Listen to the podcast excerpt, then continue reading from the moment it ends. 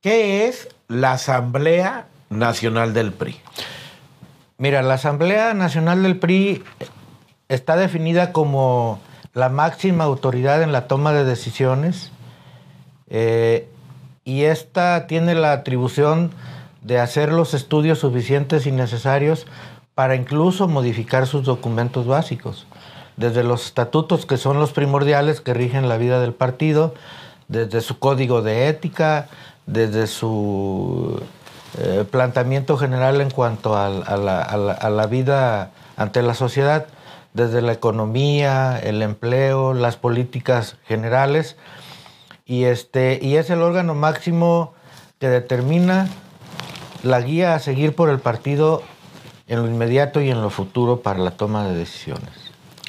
¿Para qué se reúne la asamblea?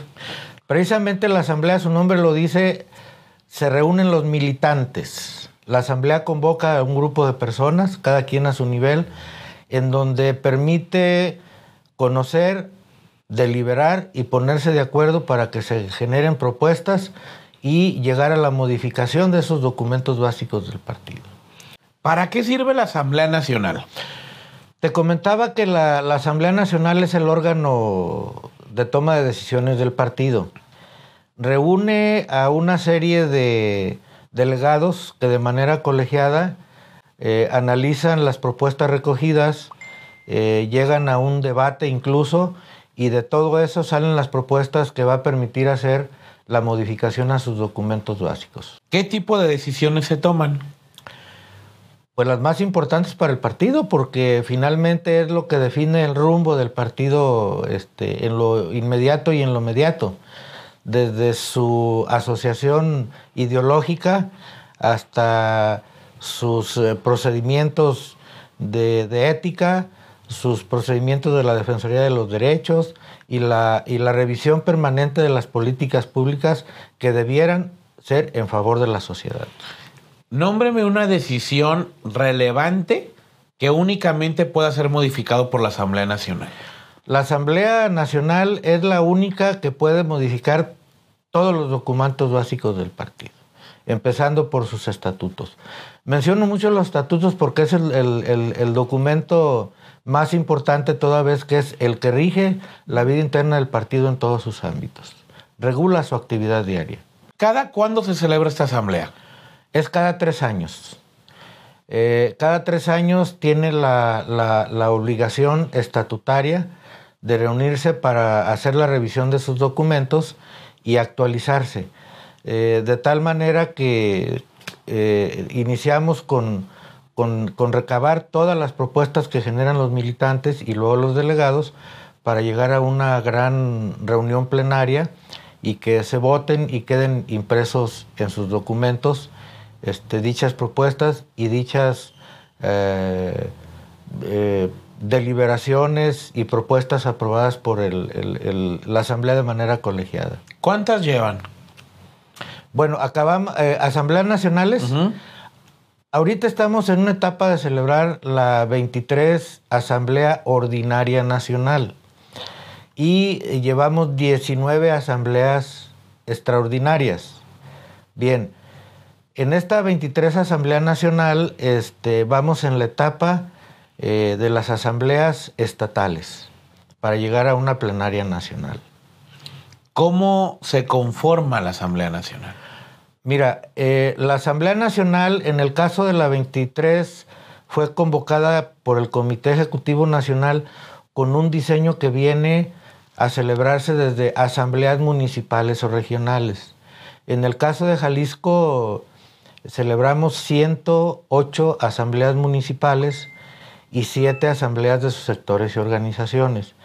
En ella participaron poco más de 4.000 delegados que fueron electos eh, y militantes que fueron eh, convocados iniciando por el municipio. Y bueno, pues, se recibieron más de 800 propuestas. Los documentos del partido hasta el momento estaban diseñados y redactados como un partido en el gobierno. Ahora, pues bueno, finalmente tenemos que ver el asunto desde otra perspectiva, sin perder de vista su origen ideológico y su origen de carácter social. ¿Qué es una asamblea municipal? La asamblea municipal este, no es otra cosa más que la reunión de, de, de militantes precisamente para que a partir de ahí, de abajo hacia arriba, nazcan las propuestas de necesidad de modificar sus documentos. Este partido se nutre de militantes. Quien padece permanentemente las buenas o malas políticas es en donde vive el ciudadano, en el territorio. Y como el partido tiene unos documentos que abarca todo, desde el ejercicio de gobierno, desde las posturas que deben tenerse ante el legislativo, estos quienes hacen las leyes, incluso ante quienes procuran la justicia, pero principalmente a quienes eh, la imparten, eh, las asambleas van ordenándole a sus dirigentes cómo conducirse para lograr que estas políticas retomen la causa en favor de la sociedad. Un ejemplo de una propuesta de una asamblea municipal. Bueno, este, surgieron muchas y, muy interesantes. Eh, la primera es que retome su base eh, ideológica para que, te decía hace ratito, abandere causas y no cosas. En ratos, cuando el partido de gobierno se aleja un poquito de la sociedad, la sociedad nos demanda que estemos junto con ellos, ahí donde viven, conociendo su problemática y que seamos un partido que permanentemente esté luchando porque se resuelvan sus problemas. ¿De dónde? Desde los servicios básicos, porque hasta además es un deber constitucional de los, de los gobiernos. Okay. Y otra, este, que se revise el marco legal, eh, en, en, sobre todo en materia de, de, de leyes de carácter social, porque sienten que están siendo vulnerados sus derechos. ¿Qué es una asamblea estatal? Bueno, la Asamblea Estatal entonces recoge todas las propuestas de los municipios. Igual en los municipios eligen a sus delegados que los van a representar en una Asamblea Estatal, en donde además de las municipales se recogen las propuestas y posturas estatales, también para llegar a la discusión, deliberación y acuerdos que permitan llegar hasta la, etapa, hasta la etapa nacional, que es la que finalmente en su plenaria puede ordenar la modificación de sus documentos. ¿Cuál es el objetivo final de la Asamblea Nacional en esta vigésimo tercera? Bueno, es, es estar organizados para analizar eh, la situación actual de sus documentos en todos los ámbitos. Y de ahí, de, de una vez que se ha recogido todo desde los municipios y lo estatal, llegar a una plenaria también para eh, discutir, valga el término, que a veces parece discutir, parece pleito, pero no, es deliberar sobre esas propuestas y de manera colegiada votar qué es lo más propio para la necesidad de la sociedad que deba conducir el Partido Revolucionario Institucional. Una vez que son aprobadas las propuestas en la Asamblea Nacional, ¿qué sigue? Se elabora todo un documento que está regido por... Eh, el, Instituto Nacional Electoral finalmente es el árbitro final y estos los analizan, los estudian y tienen cerca de cinco semanas para declararlos válidamente constitucionales y se registran ante la autoridad electoral y se publican en el Diario Oficial de la Federación en donde viene esta declaratoria de que son viables y válidamente constitucionales. ¿Por qué esta revisión? Simple y sencillamente es para vigilar como un buen árbitro que no se lesione la vida política de ningún otro partido y de ningún ciudadano y sobre todo que no vaya en contra de lo que ordena la propia Constitución General de la República. Y hablando del partido, ¿qué sigue una vez que aprueban la, las modificaciones o los cambios a los documentos básicos? Pues de entrada tenemos que irnos a organizar entonces ahora sí grandes reuniones de información. Vamos a ver qué resulta de la plenaria, porque tenemos que actualizarnos todos los militantes, dirigentes, organizaciones y organismos del partido para estar actualizados con lo que la gran plenaria nacional haya determinado. ¿Qué espera Gustavo Íñiguez de la vigésimo tercera Asamblea Nacional? Actualizarnos, actualizarnos como partido este, en los grandes temas que afectan o benefician a la sociedad en general. Insisto, la política debe ser para elevar la calidad de vida de los, de, los habitantes, de toda la sociedad en general. e invitarlos a que todos hagamos política diario, cada quien en nuestro ámbito, política de la buena. El objetivo es que unidos haciendo política se puede hacer todo. La participación en Jalisco, ¿cómo la califica de sus militantes en la Asamblea Estatal?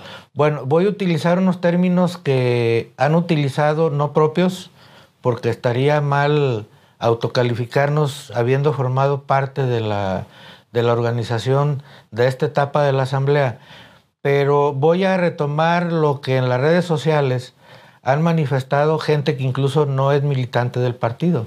Nos han dicho que qué bueno que el PRI esté retomando este ejercicio, que escuche la voz de sus militantes para que retome eh, su esquema original que siempre le ha distinguido, hacer política con un sentido social. Yo lo calificaría como de gran participación. Este, fueron electos 368 delegados desde lo municipal, 157 delegados en los sectores y organizaciones y quiero decirte que hoy utilizamos también la herramienta tecnológica y que esta asamblea fue de manera presencial y por vía Zoom y tuvimos cerca de la participación de 560, 580 delegados por los dos mecanismos. De manera presencial fueron 500 en números más, números menos. Entonces fue una gran participación. Se recogieron más de 800 propuestas desde el ámbito municipal hasta lo local fue una etapa que duró cerca de cuatro horas y media, de tal manera que se participó de manera abierta y con toda la facilidad de exponer las ideas y las propuestas que nos vengan a fortalecer como partido político. ¿El PRI escucha a su militancia? Por supuesto, siempre la ha escuchado, pero ahora cae en la cuenta de que cada día es más necesario y hacerlo con mayor eh, amplitud, que nadie se quede sin hablar, sin expresar su idea, aunque a veces exprese lo que no sea del tema o, el propio tema del partido, pero hay que escuchar, es un sentir, diario se aprende. ¿Y las dirigencias acatan los pedimentos de la militancia? Sí, claro, en, en, este momento se están elaborando las relatorías de lo que resultó de esas propuestas desde lo municipal hasta, hasta lo estatal y, me parece que este instituto va a tener, el Instituto Reyes Heroles, este, gran importancia en eh, hacer acopio de esas propuestas y traducirlas en un documento que nos permita llevarlas y defenderlas a la sesión plenaria eh, nacional, que será por ahí el 11 de diciembre. ¿Cuándo sabremos qué aprobó todos los periodistas del país? A partir de la sesión plenaria que se va a llevar a cabo el 11 de diciembre, yo creo que a partir de ahí quienes asistamos o quienes asistan, primero de viva voz las vamos a conocer.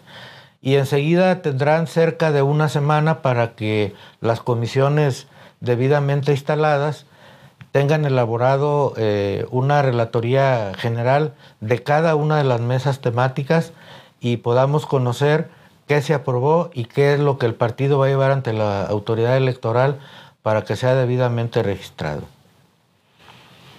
Un mensaje al militante priista que lo está escuchando y viendo. Es urgente que, sin hacer caso de los que ya no están, y los que ya no están, a veces han sido los más beneficiados con la bondad del partido. Entonces no perdamos de vista el compromiso social, el compromiso de partido y un valor esencial que ya casi es meramente enunciativo y no se practica. Se llama lealtad. Lealtad a su partido, lealtad a los propios militantes, lealtad a México y a Jalisco. Gracias, profe. A la orden.